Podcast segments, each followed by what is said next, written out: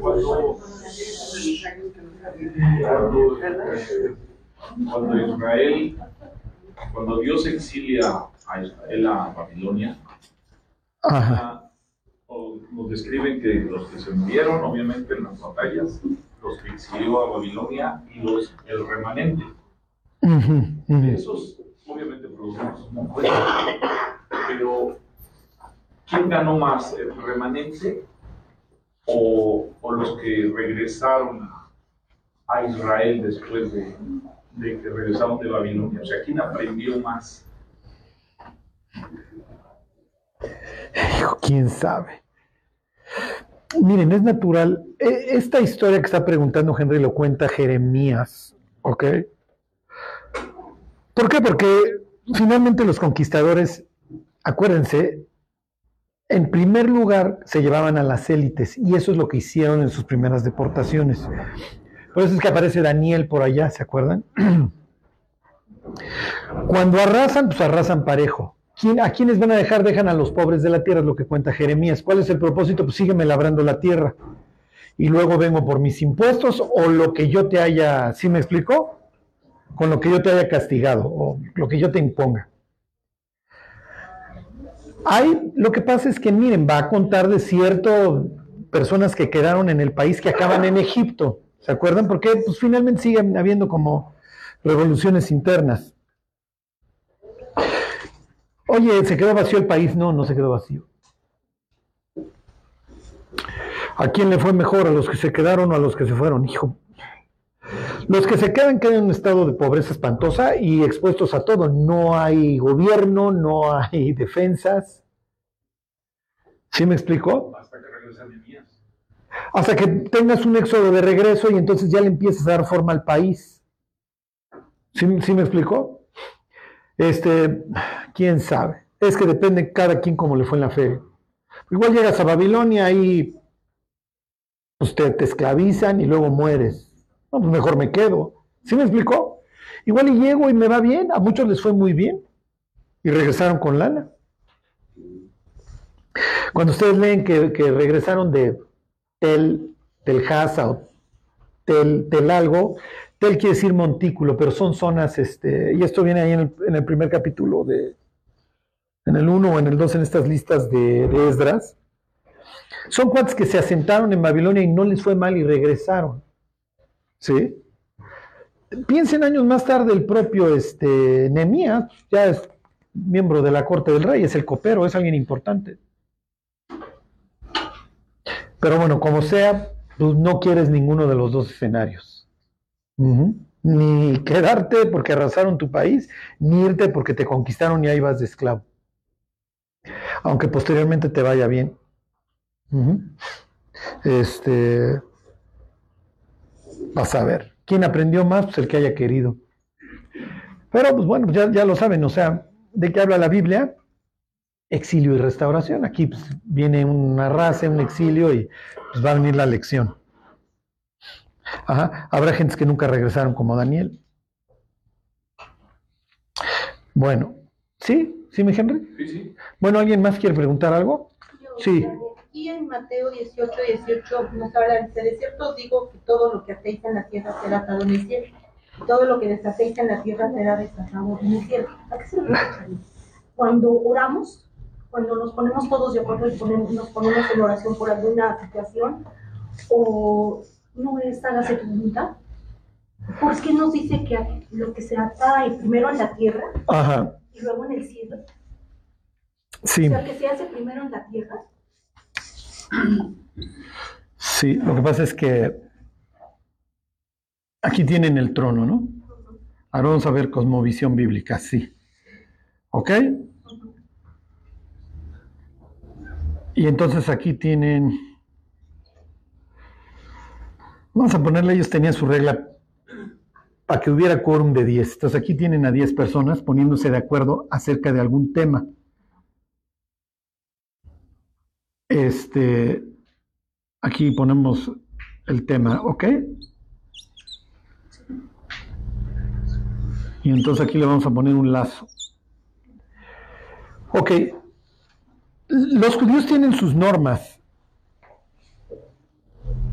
¿Ok? Este, pero si se fijan, digo, pues ahí tenemos el Pentateuco y luego pues, las disposiciones que, pues, que, haya, que se hayan seguido sumando, ¿no? Pero hay muchas cosas que tenemos que interpretar, ¿ok? Este,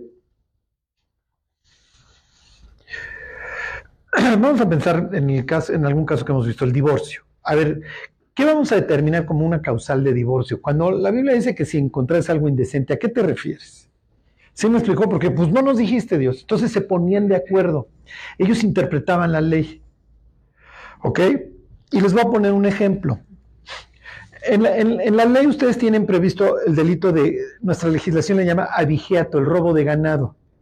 Si te robas un, un este, una oveja tienes que pagar cuatro tantos más, ¿se acuerdan? Y si era un buey, no me acuerdo, creo que pagabas dos tantos. ¿Qué pasa si yo me robo un camello? Ajá. A ver, Claudia me roba un camello. La ley dice que si es oveja cuatro y si es buey son dos, si mal no recuerdo. Lo de la oveja mejor, perfecto. Tienes cuatro tantos. Cuando había fraude tenías que reponer el 20% adicional. ¿Ok? Vamos a pensar que me robaste un camello. ¿Cuántos camellos me tienes que devolver, Claudia? ¿Eh? Bueno, ese sería el inciso A, seis. Me vas a hacer millonario, me, te robaste uno, me vas a dar seis, oye, me va a ir súper bien, róbame todo mi ganado. Seis, dice Claudia. ¿Alguien tendría otro número? Uno, uno no es ninguno y dos la mitad de uno. Ok, uno. Hay que buscar la interpretación. Hay que buscar la interpretación, diría Giles, es inciso C, ¿no? Vamos en 6, 1, hay que buscar la interpretación. ¿Dónde la buscamos? Tamaños, pesos, proporciones. Ok, inciso D, ¿estaba gordito o estaba flaco? Eso importa, mi Charlie.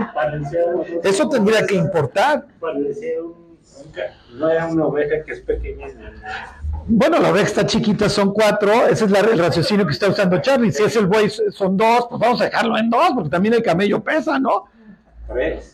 ¿Qué pasa si me roban mi hámster? Pues ya es todavía más chiquito. ¿Cuántos hámsters me va a dar? Ocho. Una oveja pesa 20 kilos. Un hámster, ¿cuántos gramos? Regla de tres, dice Charlie. Ok. Entonces, después de escuchar sus tarugas, no, ¿cómo creen? Este... Por eso Pili no es abogado. Ok. La ley no dice, y entonces vamos a, vamos a interpretar que qué vamos a hacer en estos casos. Ok, vamos a poner el camello, lo vamos a dejar en tres. Ya. Ni, ni, el buey ni el, la oveja, vamos a dejar el camello en tres. ¿Estamos de acuerdo en esto? Sí. Lo amarramos. Y entonces Dios considera el tema amarrado. Y entonces el día de mañana, si un juez determina que tú me tienes que pagar dos, cuando ya quedamos que tres, Dios va a decir, tú estás incumpliendo mi ley. Oye Dios, pero tú no lo dispusiste, sí, pero ustedes lo acordaron. Y lo que ustedes amarraron allá, yo lo amarré aquí también. ¿Sí se entiende? Les está dando autoridad a los discípulos. Una autoridad gigantesca porque les va a decir, lo que ustedes prohíban muchachos, yo se los voy a considerar prohibido aquí arriba. ¿Sí me explicó? Antes los discípulos y ahora la iglesia. Hasta cierto punto sí, pero les voy a poner un ejemplo. Nosotros no bailamos ni chupamos en las bodas. Si hubo chupe, ¿va a regañar Dios? Bajo estos principios sí, porque ya habíamos quedado acá y Dios dice, si ustedes lo acordaron, yo se los voy a validar acá, ¿eh? y lo voy a considerar una desobediencia porque ustedes lo acordaron. Entonces, piensen en la gravedad. O sea, cuando, cuando una iglesia pone una disposición en ese sentido, es, pues aquí hacemos, somos así.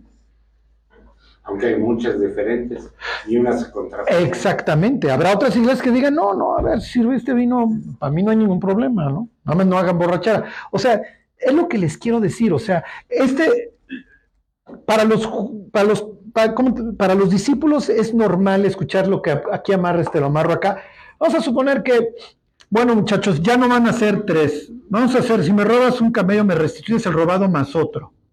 Entonces Dios lo desamarra acá, lo desamarra acá y amarra la nueva disposición. ¿Sí me explicó? Vamos a suponer que... Un ejemplo del bautizo, Charlie. El, el bautizo, eso sí estamos de acuerdo, o sea, nos tenemos que bautizar. Este, pero piensen en la antigüedad. Yo le enseñaba a los discípulos la otra vez una fotografía de una mu- mujer embarazada fumando y, y la publicidad decía el, el humo que anhelan las mujeres embarazadas. ¿Por qué? Porque le decían a las personas que fumar era bueno para la salud. Oiga, pastor, ¿puedo fumar? Claro, estoy hablando de 1920. Y entonces, oye Dios, llego al cielo y me castigas porque fumaba. No, no, eh, te lo desamarraron allá. Sí, pues allá me lo habían desamarrado. Pues no sabíamos. Yo no te lo voy a considerar pecado. Porque yo sé que no sabías. Charles Spurgeon, el famoso predicador, fumaba su pipa. Sea, el cuate no sabía que le iba a generar cáncer de lengua, de garganta o, lo que haya sido. Y era otro tabaco y era otro mundo. sí me explicó, pero si nosotros decimos, a ver, G3 y Aragón no va a fumar porque tenemos que dar un buen testimonio. Y todos estamos de acuerdo, todos, todos. Y algunos, pues ni modo.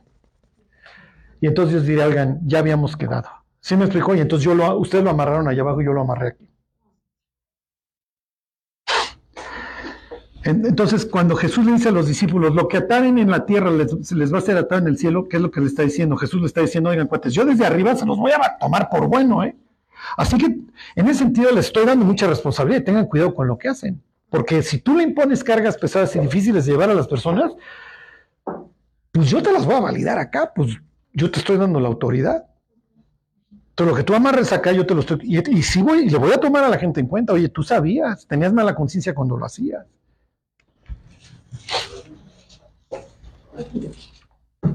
Bueno, ¿al- ¿alguien más quiere preguntar? ¿No? ¿y Sí. eso solo aplica como iglesia o también a nivel personal? Hoy sería iglesia y sí, a nivel personal también. O sea, tu, tu pregunta es buena porque miren, hay veces que nosotros le decimos a Dios, Dios, voy a hacer esto y, y es bueno. O sea, digo, piensen en cosas razonables. O sea, si yo le digo, Dios, Dios, yo te ofrezco subir el Everest el próximo año, pues van a perder a su pastor, va a, va a morir allá. En el, ¿Sí me explicó? Pero hay veces que nosotros decimos, a ver, Dios, me voy a hacer esta disciplina y voy a leer diario la Biblia, media hora. Y ya tercer día, sí me explicó, ahí es donde Dios dice, oye, cuate, ¿dónde quedó la disciplina? Acuérdense, el factor número uno para determinar, no utilizar la palabra felicidad, pero sí vamos a pensar realización, lo que ustedes quieran, es el autocontrol. Entre más autocontrol tiene una persona, más, más va a disfrutar la vida. Porque el autocontrol, acuérdense, afecta a nuestras finanzas, nuestra salud, este, todo, nuestras relaciones, nuestros ahorros, todo. Entonces hay veces que nosotros decimos a Dios, Dios, oh, ya, no voy a ver las series. Y bueno, nomás hoy que estoy bien cansado, ¿no? Y entonces dice Dios, ¿qué pasó? ya empezaste otra vez a picarle siguiente capítulo como chango, ¿no? Entonces sí, piensen mucho cuando ustedes vayan a hacer sus planes, sus rutinas. Al fin y al cabo, somos producto de nuestros hábitos. Hay cosas extraordinarias que nos pueden pasar, pero en, en términos generales somos el producto de nuestros hábitos. ¿eh? Y hay buenos hábitos y hay malos hábitos. Entonces la pregunta de Vero es buena. Cuando ustedes se, se- a ver, voy a hacer esto y lo lleven a cabo, lo que van a generar en ustedes es que su carácter se va a fortalecer. ¿Ok? Oye, Charlie, Sí. pues ese, en- viendo esa parte, entonces, cuando están en hechos, dicen que a nosotros los gentiles, que somos conversos, Sí. nos van a decir cuatro cosas.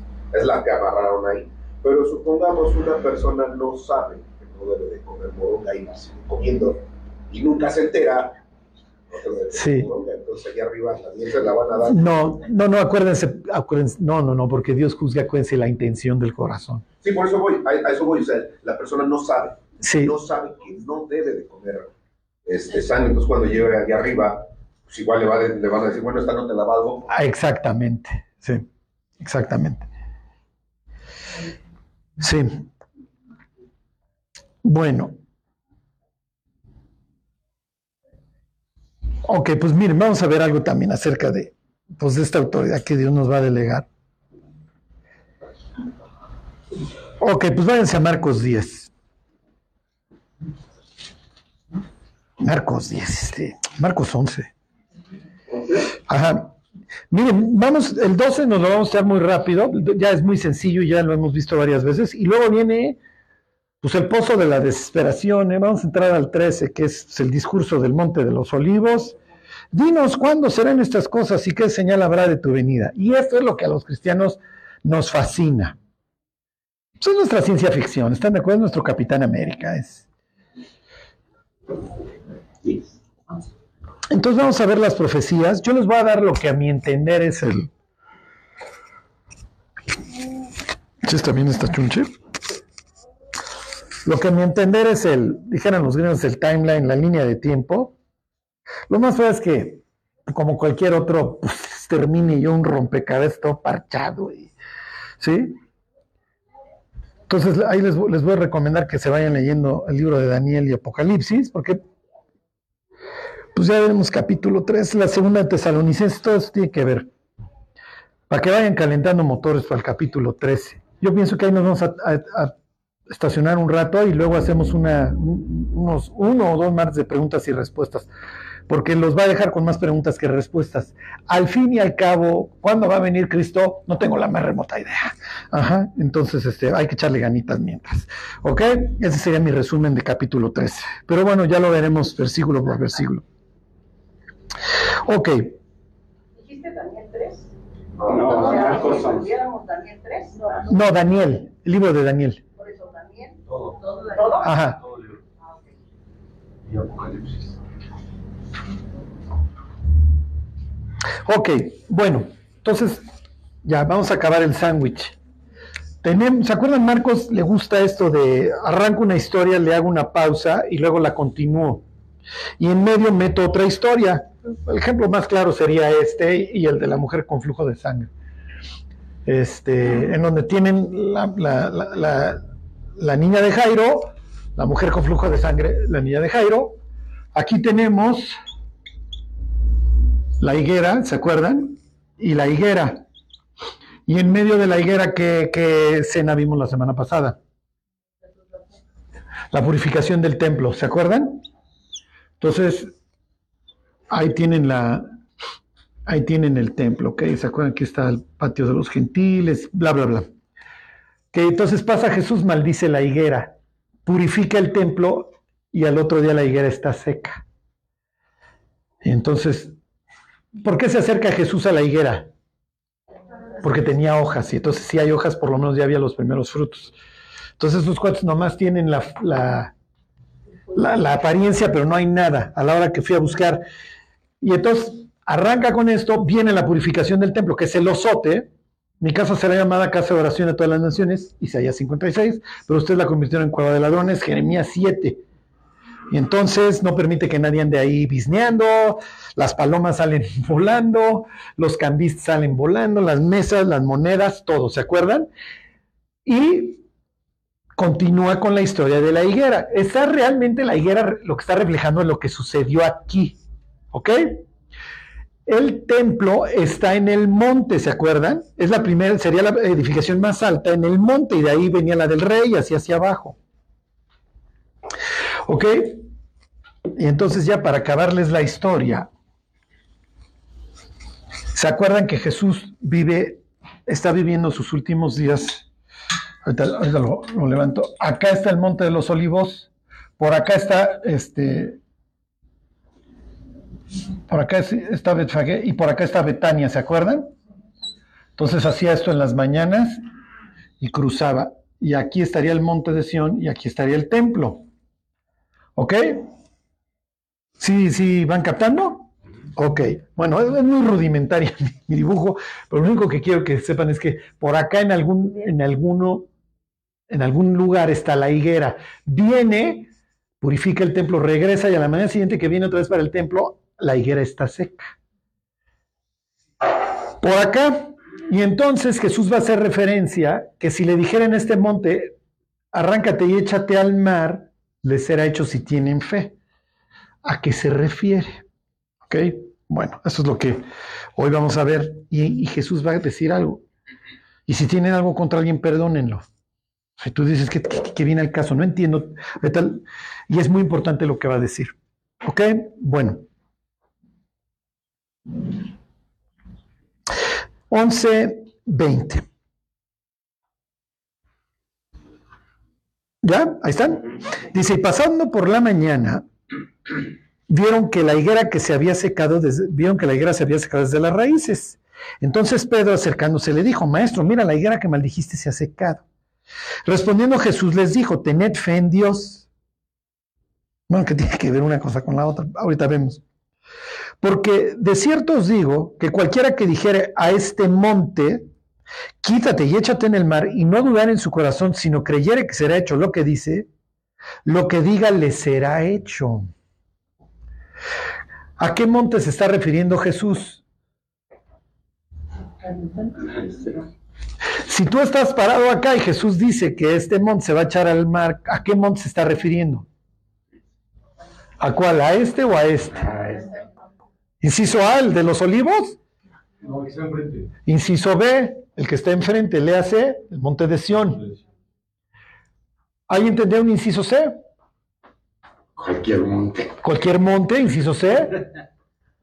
Inciso de todo. Vamos, vamos a hacer una, una interpretación democrática de la Biblia. ¿Quiénes votan que Jesús está refiriendo a este monte? ¿Nada más Charlie? Bueno, Charlie está deprimido viendo su teléfono. ¿Quiénes, ¿Quiénes votan por este?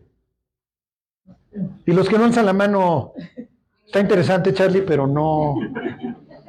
Es que habla de este lugar por la mañana, al pasar junto a la higuera, vieron. Ah, la higuera está por acá en el, en- en el camino. Entonces habla de este monte, Ok, no de ese monte.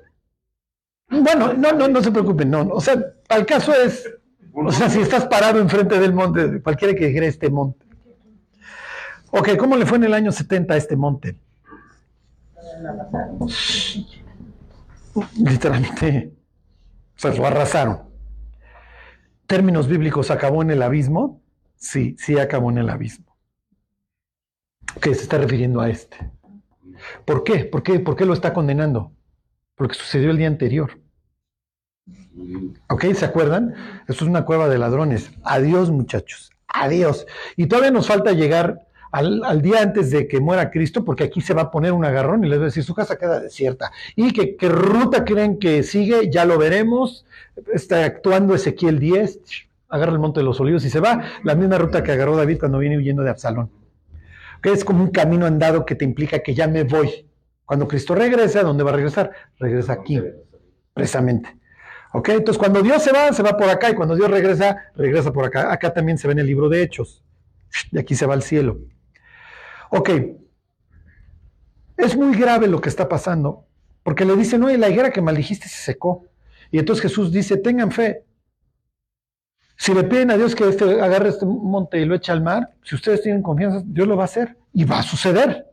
Y va a suceder. O sea, así le va a ir desgraciadamente al pueblo de Dios por darle la espalda al Mesías, por pedir su cabeza. Oye, es que Dios fue rencoroso. No, no, no. Acuérdense que esto es muy fácil. Uno puede estar de gallito en la, en la, en el, ¿cómo les diré? En el barrio, cuando estás con tus cuates, pero el día que te agarran solo, ¿cómo te va? Si Dios retira su protección de ti, que finalmente ya estaban bajo la bota romana, Acuérdense que ellos se sienten exiliados en su propia tierra. Entonces me pongo yo al tiro contra los opresores, pues así me fue. El cerro literalmente acabó en el mar, acabó en términos bíblicos en el caos. ¿Ok? Es horrible, es horrible lo que Jesús está diciendo, porque si alguno algún día quiere perder el sueño, léasele cómo lo narra Flavio Josefo. Es una historia espantosa. ¿eh? El destrozo. Hay monedas en donde hay una mujer judía así humillada y está el soldado romano y la mujer está debajo de una palmera, porque para los judíos la palmera, ¿se acuerdan? Símbolo de victoria. Entonces los están humillando. La otra estaba yo en Roma, precisamente en el arco de Tito, donde está el, ¿cómo se llama? El candelabro y los judíos representados como vencidos. Me estaba yo poniendo bloqueador, saqué una foto este, del arco del triunfo y la mandé a cinco chats toda borrosa. Me corrieron de algunos porque, oye, ¿qué mandaste? Este, y en el chat del discipulado preguntaban, ¿qué mandaste? Bueno, estaba yo sacando fotos a esa escena de los judíos amarrados este, ahí en Roma. ¿Ok? Este. Es muy grave. O sea, esas palabras son horribles, porque Jesús les está anticipando nuevamente lo que va a suceder con el templo y con esa ciudad. ¿Por qué? Porque no conocieron el tiempo de su visitación. Y entonces, pues como Dios no viene, pues vamos a tomar nosotros la espada y pues a través de la espada vamos a vencer a Roma. y ya saben cómo acabó eso. ¿Ok? Hay otro monte que se movió literalmente, que es un monte en donde Herodes hizo uno de sus castillos que se llamaba el Herodión. Y entonces muchos lo toman de candidato, ese hubiera sido el inciso C, si se hubieran acordado. porque Herodes literalmente movía montañas. Entonces también eso sirve como tu fe va a ser, tú, a través de tu fe tú puedes lograr mucho más cosas que las que logró Herodes. Si, se entiende, esa sería también la enseñanza. Pero aquí no. Ven este monte, tómelo en el contexto de la higuera que se secó, que no hay fruto y que esto es un antro literalmente. ¿Ok? y, les voy a hacer énfasis porque, oye Carlos, ¿por qué eres tan duro? Ahorita vamos a ver quiénes controlaban esto. Los judíos dicen que el primer templo cayó porque no se llevaban con Dios y el segundo porque no se llevaban entre ellos. Y sí es cierto, Israel es un pueblo muy dividido en la época de Cristo, ¿ok? Y pues unos a otros se odian y se tiran. Entonces, pues yo soy eseño y soy tan farol que pues yo me voy al desierto porque ahí dice Isaías 40 que por ahí viene Dios. O agarro mis triques porque ustedes están muy corrompidos. Y los saduceos a mí me vale, a mí me está yendo bien. Yo no creo ni en la resurrección, ni en la vida eterna. Pues entonces, ¿en qué crees? ¿Qué haces trabajando en el templo? Pues, ¿qué creen que hago? Tienen unos fariseos que se sienten los apartados, ya los veremos ahora que venga la pregunta del tributo y eso. Luego tienen al pueblo al cual consideran maldito, porque no tienes letras, no sabes. Tienen a los esclavos, obviamente tienen a los gentiles olvidados de la mano de Dios y espíritus sub insecto, insecto los samaritanos. Pero es una forma de insultar a alguien, es decirle samaritano. A Jesús le dice, no decimos que tú eres samaritano y que tienes demonio. O sea, es la peor forma de insultar a alguien. Entonces Jesús diría, no, no, no, no, a ver, no nos equivoquemos, el carpintero les quedó chicos, mis cuate, este, y ustedes querían un cambio de circunstancias, pero no de corazón. Eso fue. Y así son las telenovelas y así son las historias en donde el príncipe se disfraza de mendigo. Y Jesús vino humilde Diría don Isaías como raíz de tierra seca y pues no, ya parece, pues no conocemos a sus hermanas y a sus hermanas, es el bastardo de Nazaret. Se los digo no en forma de insulto, así consideran a Jesús y así le dicen. No decimos que tú eres hijo de fornicación. Se los digo con todas sus letras, la piruja del pueblo es María, el bastardo del pueblo es Jesús. Y alguien se podrá rasgar las vestiduras. Este es un blasfemo. No, no estoy diciendo nada fuera de lo que la gente decía en su época y así lo ven los salmos, así se describe el Mesías a sí mismo. Son mis hermanos me, me odian, los del pueblo me odian. Yo digo en Nazaret que soy el Mesías, me quieren matar. ¿Por qué? Porque, pues sí, efectivamente, una muchacha que llega a decir que se embarazó del Espíritu Santo, o le crees o no le crees. Y si no le crees, ¿cuál es tu conclusión? En pueblo chico, infierno grande. Bueno, y entonces Jesús se lo dice, tú eres nacido de fornicación. O sea, sabemos quién eres, entendemos que tienes problemas desde tus orígenes, cuate. entonces Jesús les dice, tengan cuidado, me están deshonrando. Ah, eh, que es una cita del Salmo 2, o sea, no, no lo deshonren porque se inflama de pronto su ira. Y aquí tenemos la viva imagen. si ustedes creían antes de convertirse que el Dios del Antiguo Testamento era malo y el del, y el del Nuevo es bueno, ustedes fueron influidos por el gnosticismo. ¿ok?, este nuevo Dios nos vino a salvar del malo del Antiguo Testamento. Estas palabras de Jesús son espantosas. O sea, mis cohetes, al mar, ¿eh? al caos. Este, y luego piensen en esta expresión de, de Juan en el Apocalipsis, cuando se refiere a Jerusalén, dice, la ciudad que en sentido espiritual se llama Sodoma y Egipto, coma, donde también nuestro Señor fue crucificado. Por cierto, postdata, donde la humanidad se aventó pues, la puntada, vamos a matar a Dios. Entonces, miren, es horrible. Es horrible lo que estamos leyendo. Por eso lo va a temperar Jesús con esto. O sea, Jesús le está diciendo, miren, esto acaba muy mal. Para los discípulos es, es ridículo prácticamente, porque para mí esto es un lugar sagrado. Y te voy a hacer énfasis en unos días. Ve el templo y ve las piedras. Y Jesús va a hacer, a ver, cuates, esto va a acabar destruido, no va a quedar piedra sobre piedra. ¿Sí se entiende lo que les estoy diciendo en el contexto? Ok, es muy grave. Si ustedes le dicen a este monte, arráncate y échate al mar, oye, es que este monte es donde yo encuentro toda mi identidad como judío. Aquí está el templo. Y si me quedan algunas piedras, pues ahí haré mi muro de los lamentos y ahí iré a rezar. Es muy fuerte, es espantoso.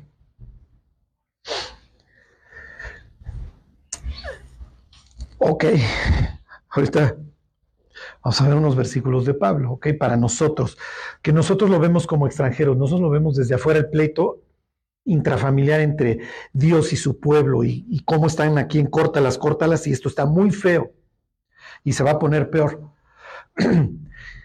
y lo que luego podemos leer en Romanos sería lo que Dios nos diría, mira, acabé muy mal allá, llévatela leve conmigo, cuate, porque ya ves mi severidad. Sí, sí se entiende lo que les estoy diciendo. Ok, los discípulos no están en su radar, a ver, pues voy a orar porque el cerro este acabe en el mar. Este, pero eventualmente voy a tener autoridad y voy a tener mucha autoridad y voy a poder hacer milagros. Y en mis manos, pues está hablarle de Cristo al de al lado, sí o no, ¿eh? Hay una expresión ahí en 2 de Timoteo, Alejandro el Calderero me ha hecho muchos males. El Señor le pague conforme a sus obras. O sea, que Pablo ore por ti en esos términos. no es lo que quieres. O sea, si alguien tiene vara alta, si alguien es instrumento escogido, es este. Así le ha de estar yendo a don Alejandro y así le va a ir. Lo que les quiero decir, y lo, o más bien lo que va a decir Cristo es, si ustedes tienen fe, ustedes van a ver cómo las montañas, ahora sí estoy hablando en sentido figurado, ya no literal, como se van a empezar a mover y ustedes van a empezar a ver muchas respuestas y su vida puede tener mucho éxito y puede florecer mucho. Y ustedes no pueden utilizar esa autoridad y ese éxito que yo les voy a dar para aplastar a los demás. ¿Sí se entiende? Un pastor puede hacer garras a una oveja. Garras, garras, garras. Y condenar a la oveja a una vida de culpabilidad y depresión espantosa. Miren, muchos de ustedes me tienen mucha confianza y me, y me otorgan autoridad. Y imagínense que usted, ustedes un día lleguen y dicen, oye Charlie, tengo esta bronca y yo no te bajo de pecador putrefacto que jamás vas a prosperar y te profetizo que te va a ir como en feria. ¿Cómo vas a salir de la oficina? Pues igual sales a comprar droga, ¿sí me explicó? Entonces Dios dice, no, no, no, espérate. Y yo puedo decir, no, ya es que esa abeja era bien chincha, o sea, qué bueno que se acabó yendo. Y Dios va a decir, espérate, si no es tu negocio, es el mío. Ok, ahí les va. Se los vuelvo a leer desde el 20, ahora sí lo van a entender. Y pasando por la mañana, vieron que la higuera se había secado desde las raíces.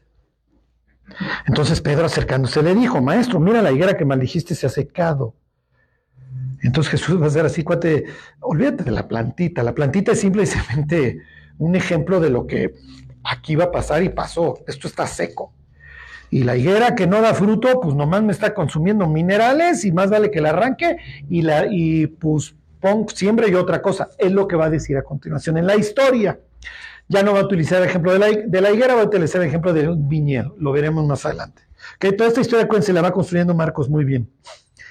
Ok, les dice Jesús, versículo 22, tened fe en Dios, porque de cierto os digo que cualquiera que dijera este monte, quítate y échete en el mar, y no dudar en su corazón, sino creyere que será hecho lo que dice, lo que diga le será hecho. O sea, Dios dice, oye, yo voy a estar contigo, cuate, y te voy a responder muchas cosas. Ok, por tanto, os digo que todo lo que pidierais orando, creed que lo recibiréis y os vendrá. Esto, digo, vamos a temperar si es de acuerdo a la voluntad de Dios. O sea, lo que les he dicho, si le piden la bazuca, pues es muy probable que no la vayan a recibir mañana. O sea, oye Dios, fíjate que pues un Mercedes, ala de alas de gaviot, no vendría mal, ¿no? O sea, y miren, realmente, conforme vamos caminando con Dios, vamos entendiendo qué es lo que le tenemos que ir pidiendo y nuestras oraciones, pues los que somos papás empiezan a girar el 80% alrededor de nuestros hijos, o el 70%, ¿no? Lo demás en nuestras ovejas, las personas que, con las que vamos estableciendo relaciones, que la nueva ovejita que queremos. Dios, sabemos que ahorita le va a llover, por favor, cuídala, etc. finalmente Dios nos va dando una autoridad y nos va dando un lugar en su iglesia conforme vamos creciendo. Y entonces dice Jesús, aguas con lo que te estoy dando, cuate. Fíjense, versículo 25. Y cuando estéis orando, perdonad si tenéis algo contra alguno. Si entienden cómo Jesús atempera? O sea, por un lado Jesús dice, miren, ustedes van a tener una autoridad muy fuerte. Ustedes van a ser los apóstoles, ustedes van a ser los jefes. Y ustedes van a poder tronar a alguien. Digo, pregúntenle a Ananías y a Zafira cómo les fue por andar faroleando en la iglesia. O sea, no acaban de enterrar a uno cuando ya le están diciendo, mira, ahí están llevando a enterrar a tu marido, adiós. ¡Pup! Y dice, hijo, oye Pedro, la próxima semana sí ofrendo bien, ¿no? Y entonces, ¿qué puede pensar Pedro? No, ya está. ¿Me explicó? Y entonces Dios dice, aguas, porque yo te voy a contestar muchas cosas, pero si cuando tú me estés pidiendo algo, porque van a venir las respuestas, es muy importante que no se te suba y que si te acuerdas cuando me estás pidiendo algo grande, de que andas ofendido con X, perdónalo, porque tú te estás entendiendo conmigo y yo a ti te voy a ayudar y yo te voy a hacer crecer y lo que tú quieras. Pero yo no quiero que tú utilices ese poder para mal. Así que cuando me busques para cosas grandes, mi cuate, también vamos arreglando este, lo que tengas contra las personas, porque yo no quiero que tú utilices eso en contra de gente. ¿Sí se entiende? Entonces, no es que te voy a dar la autoridad para que, y eso lo trata todo el tiempo Pablo ahí en 2 de Corintios, porque, según la primera carta a los Corintios es muy, es muy dura. Y en la segunda carta Pablo varias veces les dice, miren, la autoridad que Dios me dio no es para su destrucción, es para su edificación. Y si ustedes ya perdonaron a fulano, yo también ya lo perdoné también. Para que Satanás no gane ventaja. Entonces tienen este tema de que, ok, Dios me dio la autoridad, pero no para destrucción, sino para la edificación de las personas. Y si yo le estoy pidiendo, y Dios, yo quiero que la iglesia se triplique y que seamos una iglesia fervorosa y eso, y que brillemos, está bien. Pero tú tienes algo contra alguien. En este instante lo arreglamos, mi Charlie. ¿Sí se entiende? Ok, entonces miren, cuando estén orando y estén pidiéndole cosas grandes a Dios, está bien, el límite es el cielo y si Dios les quiere dar mucho, pues qué bueno, ¿no? Pero si en ese instante se acuerdan, oye Dios, pero es que traigo a fulano atravesado, aquí lo arreglamos. Porque yo me voy a arreglar contigo, te diría Dios. ¿Sí se entiende? Y a ti te voy a bendecir y yo te daré tus respuestas. Pero yo no quiero que el día de mañana, que tú tengas una vida espiritual grande, etcétera, pues andes juzgando a los que te quisieron poner el pie.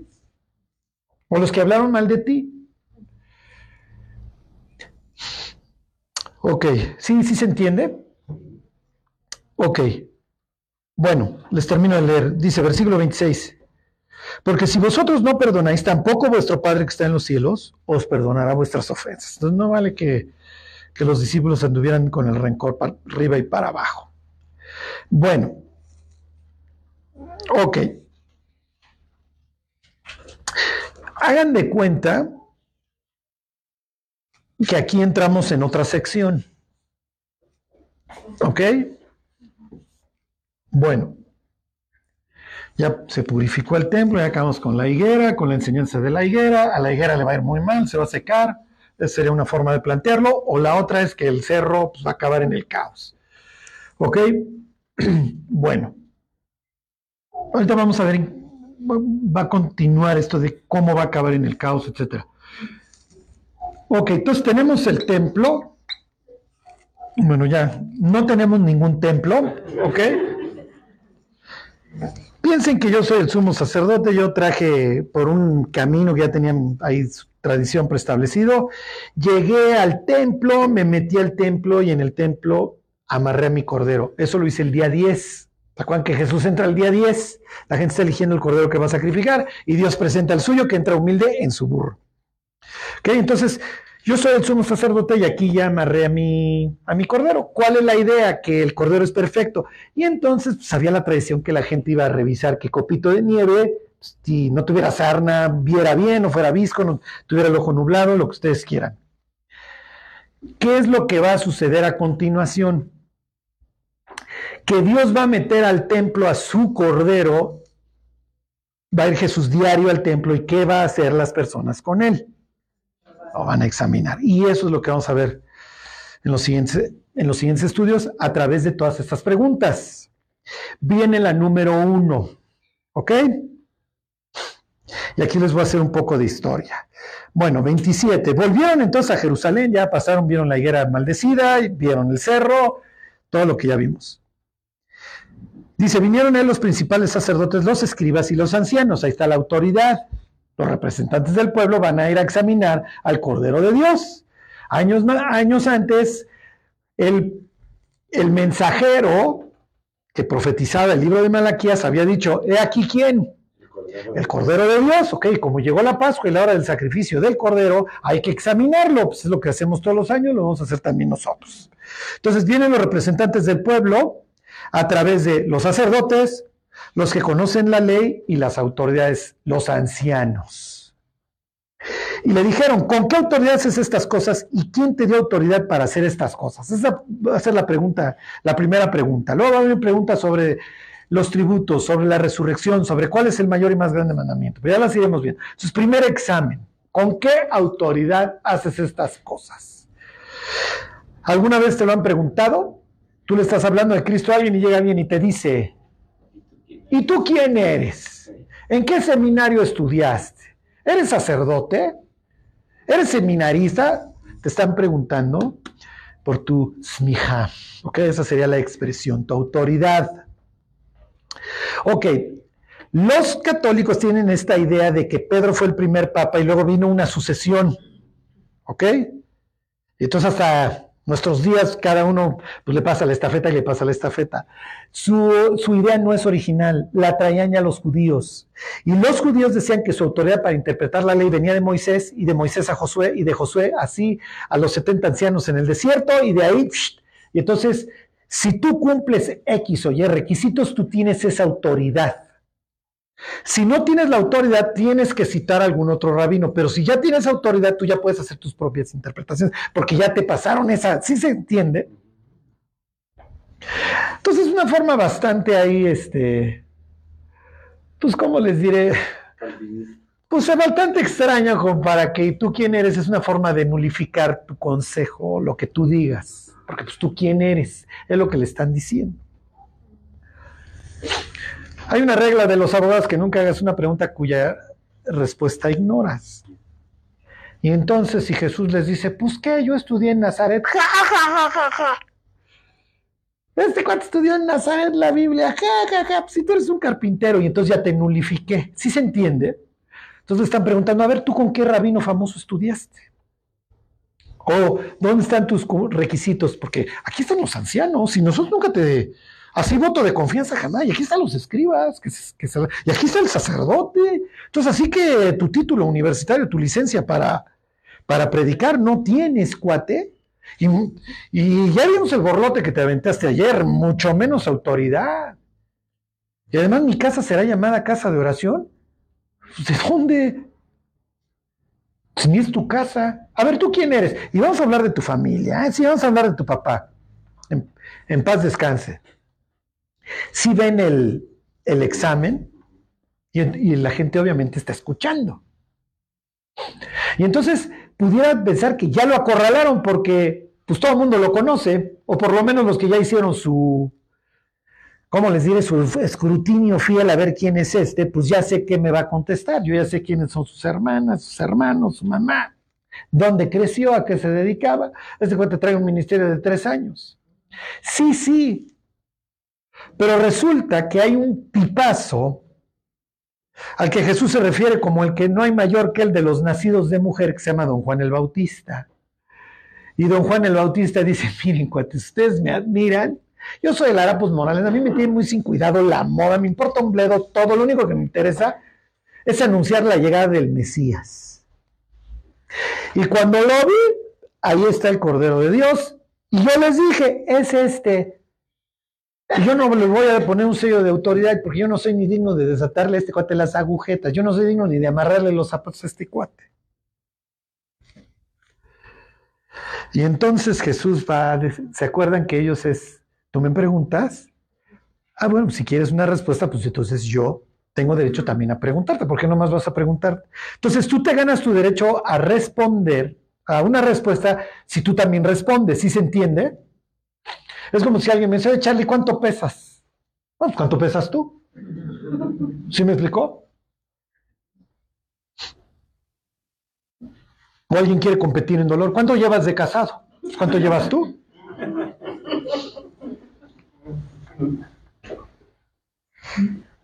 Bueno, si tú me dices, pues yo también te digo, pero no se trata que nomás tú me, me- me extraigas información. Entonces, si tú quieres una respuesta, gánatela. Contéstame tú también una pregunta. ¿Está bien? Dando y dando, ¿ok? Entonces, pues Jesús les va a decir, sí, sí, te respondo. Claro que te voy a responder con qué autoridad. Pero tú antes me respondes una pregunta. Y ahí les va. Versículo 29. Jesús respondiendo les dijo, ah, si se trata de preguntar, entonces vamos a preguntar.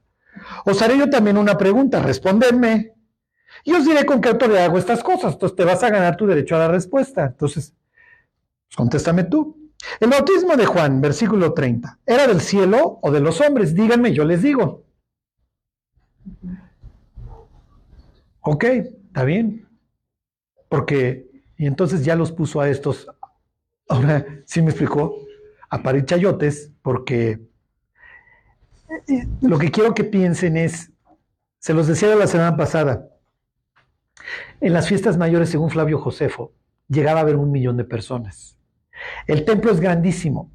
Entonces, piensen que está atascado. Jesús es el predicador de moda. Lo- me lo recibieron antier con bombo y platillo, con palmas y etcétera, y sálvanos Dios, eso quiere decir Osana, sálvanos, sálvanos. Ayer te enteraste del chisme, porque llegó ay, al banquero, ya ese cuate, y las palomas salieron volando, y los borregos, y les dijo a los gentiles que se volvieran a meter, que quién los había corrido. O sea, el chisme, lo que quiero que sepan es que está candente. Y entonces lo rodean y llegan las autoridades. Si yo soy un israelí cualquiera, yo ubico a muchos de ellos y yo vivo en Jerusalén. Ah, mira, ahí está fulano del Sanedrín, y ahí está Mengano, y ahí está el superescriba. Y a este yo le he preguntado y ese cuate sabe muchísimo. Y entonces, ¿con qué autoridad hace estas cosas? Es algo que me interesa si yo quiero determinar si este es o no el Mesías. Me interesa la respuesta. Y se voltea a Jesús y le dice, está bien. Oigan, nada más que yo les voy a hacer una pregunta. ¿El bautismo de Juan era del cielo o de los hombres? Y entonces todas las miradas de estar en Jesús van a estos cuates y todo el pueblo se les queda viendo. El pueblo respetaba a Juan. Ajá, entonces tenemos que dejar de hacer osos por la vida para que cuando la gente nos pregunte, tengamos autoridad. Acuérdense, el poder te lo da el puesto, la autoridad te la atribuye la gente. No es lo mismo. ¿Qué es mejor, tener poder o tener autoridad? Ambos es lo ideal. Pero piénselo, hay oficinas en donde no es el jefe el que manda, sino alguien más de la oficina. Ese es el que mueve, ese es el que tiene la autoridad, el otro tiene el poder. Pero el que tiene la influencia es el que mueve las cosas. Juan no tiene ningún poder. Juan tiene toda la autoridad de parte del pueblo. Y entonces estos cuates se ponen a pensar, no, o sea, nos mató. Si le decimos que era de Dios, nos va a decir, entonces, ¿por qué no le creyeron cuando me señaló como el Mesías? Y si le decimos que era de los hombres, nos van a agarrar a pedradas porque esta gente le da autoridad a Juan. Y ellos dicen que su testimonio era de Dios. Y además todos estos que se fueron a bautizar con Juan, pues nos van a agarrar a pedradas porque van a decir, no es cierto, el, bautismo de Juan era de Dios. Juan tenía autoridad de parte de Dios y tú lo estás echando abajo. Y yo fui, yo me bauticé con él y confesé mis faltas y mi vida no ha sido la misma desde entonces. Y entonces, cómo acaba la historia. Acuérdense, la Biblia está llena de sarcasmo. Así se llevan estos. Son duros. Tú eres sinagoga de Satanás. Tú eres sina- Nosotros, honestamente, no nos hablamos así de duro. Si yo le digo a alguien, tu, tu célula es una congregación de Satanás, es muy bueno que me deje de hablar. Ellos se tiran así. Es lo normal. Son gritones. Entonces, tómenlo también en ese contexto. Jesús se va a burlar. Ah, ¿quieren jugar a las preguntas? ¿Con qué autoridad? ¿El bautismo de Juan era de Dios o, era del, o no era de Dios? Mm. Y fíjense cómo, mientras estos están haciendo su team back, Jesús agarra su guante blanco, se lo empieza a quitar y le va a decir a alguno de los saduceos, ven, te voy a dejar el cachete morado. Fíjense, versículo 31. Entonces ellos discutían entre sí diciendo, si decimos del cielo, pues dirá, ¿por qué entonces no le creyeron? Y si decimos de los hombres, puntos suspensivos, Casiodoro de Reina o el que le haya puesto los puntos suspensivos también se despertó con, con ganas de, de ser, este, ¿cómo se llama?, sarcástico, pero tenían al pueblo, pues todos tenían, tenían a Juan como un verdadero profeta. Así que respondiendo, dijeron a Jesús, no sabemos. Y entonces Jesús que les dijo, ah, tampoco yo les digo. Jesús no les dijo, no, yo, yo tampoco sé. No, Jesús les dijo, yo tampoco les digo. ¿Por qué? ¿Qué les está diciendo? Sí sé, pero no te voy a decir. No, y ustedes no me quieren decir. Lo que pasa es que ustedes no me quieren decir, los sacatones. No los bajó de cobardes, de hipócritas, de lo que ustedes quieran, de incrédulos. O sea, les puso una. Cero y va uno. Round uno para el cordero. ¿Ok? Déjenme ver si me da tiempo de ver el round 2. Sí. Es quedan 10 minutos. Ok, vamos, round 2. Jesús cita la Biblia, implica la Biblia y actúa la Biblia. Ok, ahorita me van a decir qué está haciendo aquí. 12.1. Entonces comenzó Jesús a decirles por parábolas. Un hombre plantó una viña, la acercó de vallado, que llamamos viña, vallado, cavó un lagar, llamamos lagar, edificó una torre, llamamos torre, y la arrendó a unos labradores y se fue lejos. Y a su tiempo envió un siervo a los labradores para que recibiese de estos el fruto de la viña. Pero lo tomaron, lo golpearon y lo mandaron con las manos vacías. Volvió a enviar otro siervo, pero lo apedrearon, lo hirieron en la cabeza y también lo enviaron afrentado. Volvió a enviar otro y este lo mataron. Y otros muchos golpeando a unos y matando a otros. Por último, teniendo un hijo suyo, amado, lo envió también a ellos, diciendo tendrán respeto a mi hijo. Mas aquellos labradores dijeron entre sí, este es el heredero, venid, matémosle, y la heredad será nuestra. Y tomándole le mataron y le echaron fuera de la viña. ¿Qué pues hará el señor de la viña? Nos vamos a quedar en la pregunta. Ok. 12.1. Un hombre plantó una viña, la acercó de vallado, cavó un lagar, edificó una torre. ¿Qué versículo o qué, está, qué está haciendo Jesús con la Biblia? La está citando. ¿Qué está citando? ¿Dónde está? Cantares, dice Charlie. Charlie está romántico, Charlie está enamorado. Váyanse a Isaías 5. Ok, tenemos la valla, la torre, bueno, la viña, la valla, la torre, el lagar.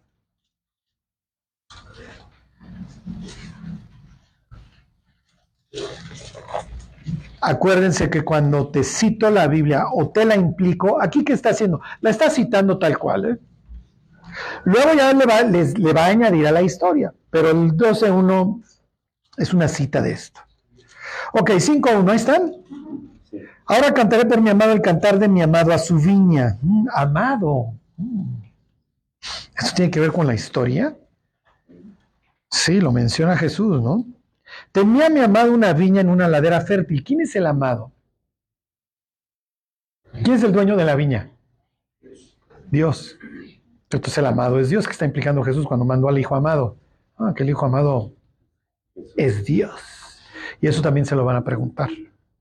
Eso también va a entrar en las preguntas. Ok, la había acercado, está igualito, le puso su vallado. La despedregó, eso no lo menciona Jesús. Plantó vides escogidas, eso sí dice que puso su viña. Aquí dice, le agrega, le agrega que es escogido, eso es muy valioso.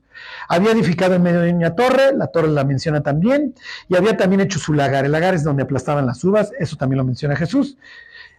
Hasta ahí tenemos igualito el pasaje. ¿ok? Nos falta que es, aquí es escogida y que despedregó, pero tienen la misma idea. Entonces realmente Jesús o está implicando de forma muy cercana o literalmente está citando este pasaje. Lo entienden ellos y luego dice, y esperaba que diese uvas y dio uvas silvestres. Agarra la onda que si te da las uvas silvestres ya no hiciste vino y desperdiciaste todo tu tiempo.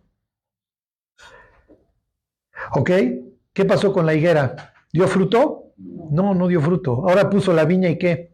No da, aquí no da. Y entonces dice, versículo 3, ahora pues, vecinos de Jerusalén y varones de Judá, juzgar ahora entre mí y mi viña. ¿Qué más podía yo hacer por mi viña?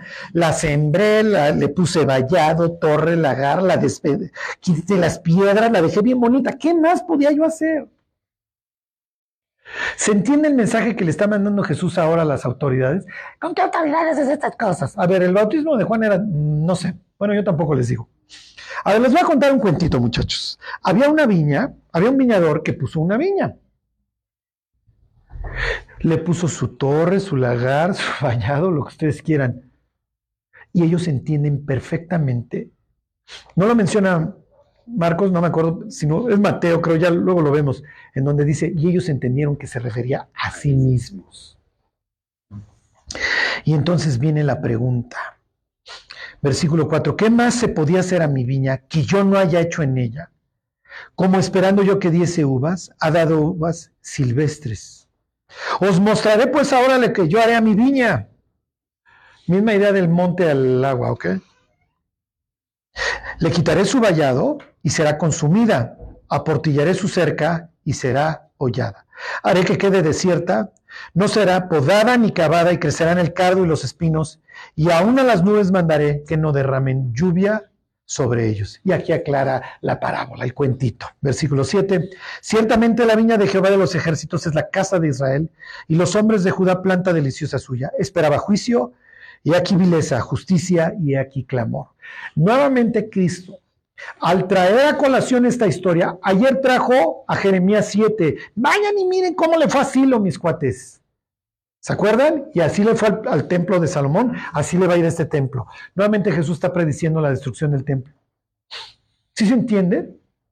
Oye, Charlie, ¿cómo? Porque está trayendo a colación a esto. Y aquí les dice, la viña va a quedar desierta, muchachos, la van a arrasar. Cualquier israelí que le haya entendido a Jesús esto en su momento, en el año 70 o antes, cuando le dicen, quédate, vamos a defender la ciudad, a decir no. ¿Por qué no? Porque el cerro va a acabar en el mar, si lo quieres ver en ese ejemplo, o la viña va a acabar desierta, pero yo no me quedo. Y ahí es donde va a venir una división fuerte y total entre los judíos que creen en Cristo y los que no. Porque, ok, a ver, tú eres judío, vente a la sinagoga, ay, tú traes tu rollo de Jesús, me vale, pero somos judíos, todavía nos llevamos entre nosotros. Pero cuando haya que defender la ciudad, ¿qué van a decir los judíos cristianos? Yo no me quedo. Porque Jesús usó varias alegorías. Primero dijo que este cerro acababa en el mar. Luego dijo que la viña quedaba desierta, mi cuate. ¿Cuándo lo dijo? Pues no se acuerdan que les contó la historia de la viña. Y luego, por si fuera poco, le dijo a sus discípulos, el día antes de morir, que no iba a quedar piedra sobre piedra. Yo no me voy a quedar a sostener algo que va a ser arrasado, no por la voluntad de ustedes ni de los romanos, por la voluntad de Dios. Yo ya me voy. Tan tan. Ok. Regrésense a la historia y la terminamos. ¿A quién representan los, los mensajeros que van a cobrar las rentas de la viña? ¿A quién creen? No, No, no, no. A los profetas. Y entonces te manda a este y lo tienes que apedrear, y te mando a Elías y lo tienes que perseguir, y te mando a Jeremías y ya lo tienen, lo- tienen que ir a salvar de la cisterna y del pozo y lo, le tienen que salvar la vida porque ya predicó contra el templo. Y te mando a este, y te mando a Micaías, a Cabial, también lo quieren matar y lo, encarcelas uno tras otro, tras otro. Y Moisés no ve lo duro, sino lo tupido, y siempre anda diciendo, hijo, cualquier día estos me matan. Y como les dice Jesús, ustedes edifican los sepulcros de los justos creyendo que ustedes no los hubieran matado y que ustedes son mejores. No es cierto. Son simplemente una época distinta. Pero el mismo odio al profeta que te viene a reclamar, lo tienes, por eso me vas a matar a mí. Honestamente, cuando Cristo nace, dices Jesús, no tienes chance. No estás viendo cómo les fue a, los que te predijeron. Entonces es uno tras otro. Y entonces Jesús, efectivamente en su historia, dice, a ver, voy a mandar a mi hijo amado.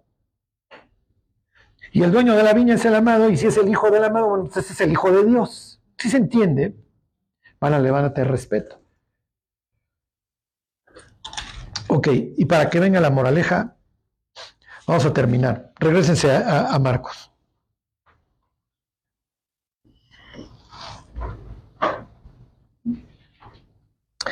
Versículo 8, 12, 8. Y tomándole le mataron y le echaron fuera de la viña. Acuérdense que Jesús va a padecer fuera de la ciudad. Dice, ¿qué pues hará el Señor de la viña? Vendrá y destruirá a los labradores Y dará su viña a otros. ¿A quién se la dio? Ajá. Isaías 65. Extendí mis brazos todo el día, pueblo y rebelde y contradictor, y fui hallado por los que no preguntaban por mí, y dije a pueblo que no invocaba mi nombre, heme aquí, heme aquí. Versículo 10 y 10. Ni aún esta escritura habéis leído. La piedra que desecharon los edificadores ha venido a ser cabeza del ángulo. El Señor ha hecho esto y es cosa maravillosa a nuestros ojos. Cuando Jesús les dice, ¿a poco no han leído ni esta escritura? ¿Qué está haciendo? ¿Qué creen que está haciendo? O sea, ni esto leyeron. Se está burlando. ¿Por qué?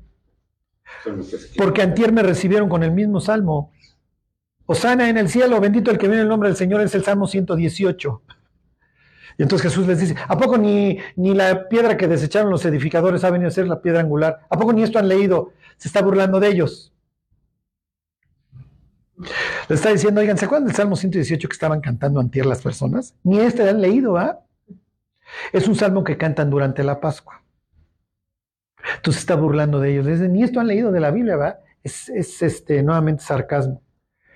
Dice, a ver, pues en el mismo salmo me estaban pidiendo que lo salvara. En el mismo salmo dice que la piedra que desecharon los edificadores, le hace escribas, sacerdotes y ancianos, los meros meros, desecharon la piedra angular. Entonces ellos entienden perfectamente el Salmo 118, lo cantan, durante la fiesta de la Pascua, lo acaban de cantar el día anterior. Está Osana en el cielo y abajito, unos parrafitos abajo, viene esto de la piedra que desecharon los edificadores. ¿Sí se entiende cómo está burlando de ellos? Versículo 3, y procuraban prenderle porque entendían que decía esto contra aquella, que decía contra ellos aquella parábola, sí, también lo menciona Marcos, pero tenían a la multitud y dejándole se fueron. Que entonces ya, vamos a redondear la escena. Lo rodean. ¿Con qué autoridad haces estas cosas? Bueno, pues yo también les voy a hacer una pregunta. ¿El bautismo de Juan era de Dios o no? Mm, no te digo. No sé. Ah, pues yo tampoco les digo. Oigan, no se vayan. Antes de que se vayan, les quiero contar un cuentito. Había un señor que puso una viña. Le puso lagar, torre, vallado, entonces ya, ya sé, porque soy el escriba que me está citando Isaías 5, lo sé perfectamente, me la sé de memoria. Pues aquí estoy, en el público somos, estamos los escribas. ¿no? Y en la historia sí dice que pues Dios le echó ganas y que nunca dimos fruto y que acabó desierto. Y tú me agregas en esta historia que mandaste uno tras otro tras otro y a todos los matamos. Y sí, efectivamente es lo que dirían Isaías y Jeremías. Y ahora tú me estás diciendo que eres el amado, que eres el Hijo de Dios. Y luego me citas la Biblia, pasaje que, estoy, que es muy para que leí hoy en la noche, eh, hoy en la mañana y canté, que la piedra que desecharon los meros meros es la cabeza del ángulo. Y entonces me queda claro que tú te estás haciendo pasar a ti mismo por la cabeza del ángulo, a mí como el edificador, y que yo lo estoy desperdiciando y que me lo vas a quitar y se lo vas a dar a los gentiles. Bueno, la próxima semana vemos estos versículos de Romanos. Se los voy a decir en breve. Pablo dice, observa la misericordia y la severidad de Dios. Misericordia para contigo, si te mantienes en pie, y severidad para con ellos que cayeron. Dios llama a Abraham después de Babel. Abre un paréntesis en la historia de la humanidad y trabaja a través de este pueblo. Y aquí, hasta cierto punto, cierra una parte del paréntesis y se voltea con los gentiles. Eventualmente se va a reconciliar con su pueblo. Ya van a ser cuáis otra vez y, van a llorar lágrimas los judíos. Perdóname. Y vendrá toda esta escena tipo José, en donde se manifestará el Mesías y ellos se le van a acercar. Y mientras están de pleito y de pleito feo. Y entonces nos cayó a nosotros la responsabilidad y la delegación por parte de Dios.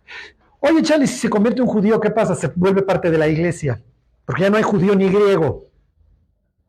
¿Ok? En ese sentido, la Biblia hoy, y los que siguen en la los estudios de hechos van a ver que es muy interesante luego palabras que utiliza Jacobo, porque Jacobo utiliza palabras del éxodo, de te vine a rescatar y tomar pueblo para mí, y se le aplica a los gentiles.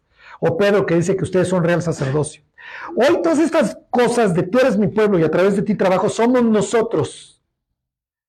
Nada más quiero que les quede algo claro. Así le fue a nuestro hermano. El cerro en el agua, la viña deshecha, como, como les guste más la historia. Si les gusta más la historia, la viña incendiada y desierta, o el cerro en el agua, así le fue a nuestro hermano. ¿Sí se entiende? Entonces, lo que quiero que se lleven hoy es, tengo el privilegio de que hoy soy el pueblo de Dios. Y hoy cuando oro, Dios me contesta. Y sí, a través de ti trabajo y te estoy viendo y te cuido y te, te procuro. Y a ver, tú eres mi hijo, pero también te di la responsabilidad. No hay un llamamiento más alto. Y entonces más vale que entiendas quién eres y a dónde van mis cuates y no te me vayas a perder porque ya viste cómo acabaron estos. Así le fue al hermano mayor. No quiso la herencia, te la dejé a ti. Tú si quieres. Ok, entonces tenemos un gran privilegio. Y dice Dios, si oras, te voy a contestar. Y si tienes algo mientras estás orando, perdona. Porque te estoy dando todo, estoy dando mi reino. Pero así como te lo estoy dando, quiero que sepas que la gente te está viendo y puede ser piedra de tropiezo y puedes llevarte muchas cosas de corbata. Y yo creo que todos tenemos gente que estimamos, que realmente llevamos en el corazón, que tropezamos. Todos vamos a regarla, ¿eh? Todos, todos, todos. Dejémosla poquito. Este. Y con eso termino. La gente respeta tanto a Juan que los escribas no saben que, bueno, sa- saben, no le pueden contestar a Jesús. Y no aspiramos a ser Juan el Bautista, está bien. Pero sí que tengamos ese temor de Dios, decir, Dios, yo no puedo andar tropezando las almas por las que tú moriste. Este, si nos hemos equivocado, ni modo, acuérdense, la culpa es mal consejero, confiesas, te levantas y continúas. Bueno, vamos a orar y nos vamos. Dios te damos gracias por, pues Dios, por todo lo que tú has puesto en nuestras manos. Dios, tú sabes tantas veces que no entendemos el privilegio que nos has dado. Ayúdanos, Dios. Ayúdanos a tener un, a dar un buen ejemplo en el mundo, Señor, que la gente te pueda ver en nosotros. Bendícenos, Dios, en nuestro peregrinar mientras regresas, mientras nos encontramos contigo, que podamos ser, pues Dios, una iglesia que te quiera seguir, que se quiera esforzar. Te lo pedimos, Dios, en el nombre de Jesús. Amén. Bueno.